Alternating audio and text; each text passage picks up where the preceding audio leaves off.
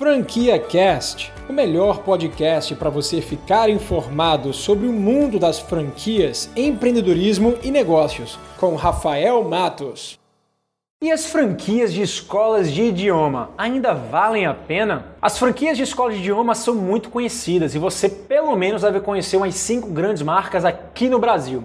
E essas marcas não param de crescer. É fato, se você for nas feiras de franquias espalhadas em todo o Brasil, você sempre vai ver essas marcas expondo e tendo diversas franquias aderindo a este modelo de negócio. Os pontos positivos desse mercado são óbvios. Existe uma pequena parcela da população brasileira que fala inglês. E inglês, como todo mundo sabe, é a linguagem universal, é a linguagem dos negócios, é a linguagem dos games. Então todo mundo hoje quer falar inglês para poder viajar, para poder ter um salário melhor, para poder ter um futuro melhor dentro do seu negócio, dentro do seu emprego.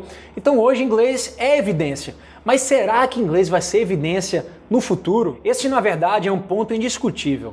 Mas o que eu estou querendo levantar para você é se as franquias de escolas de idioma ainda vão ser destaques no futuro. A grande fraqueza interna que eu enxergo desse mercado é que, primeiro, existe uma alta concorrência e um baixo fator de diferenciação para que essas, todas essas marcas que existem no mercado consigam se diferenciar claramente e ter um posicionamento onde o público consumidor consiga distinguir entre uma marca e outra. E além disso, eu enxergo duas grandes ameaças para esse mercado. A primeira delas é que hoje as pessoas estão cada vez mais com seu tempo escasso. Então, se existem alternativas que consumam menos tempo, essa com certeza vai ser a alternativa do consumidor. A decisão de poder assistir a uma aula, a decisão de poder aprender de forma online, sem sair de casa ou sem sair do trabalho, essa é a grande tendência para o futuro. E é exatamente aí onde esses negócios vão perder mercado para os adultos. As salas de aula vão ser adaptadas a qualquer outro lugar onde os adultos vão poder consumir esses tipos de curso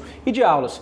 Então nós vemos hoje diversos cursos online sendo vendidos no Brasil afora, de professores ensinando a língua inglesa ou espanhola e muita gente aprendendo melhor até do que em sala de aula. Agora no caso dessas escolas de idiomas para crianças, o futuro é muito mais duvidoso. Hoje vemos uma grande transformação das escolas que ensinam português e outras matérias para também incluir em programas bilíngues. Então imagina só, se as crianças de hoje em dia estão entrando, ingressando em escolas que já aprendem inglês e português ao mesmo tempo, por que elas vão precisar deste tipo de serviço daqui a 10, 15, 20 anos? E foi exatamente esse pensamento que eu tive que me questionou bastante se esse é um mercado sustentável. E a conclusão que eu tive é óbvia: daqui a 10, 15, 20 anos, eu não acredito que terão diversas lojas de escolas de línguas espalhadas pelo Brasil. E por conta disso, eu não aprovo o mercado de escolas de língua como opção de investimento para você. Você acabou de ouvir o Franquia Cast com Rafael Matos, o podcast que deixa você informado sobre o mundo das franquias,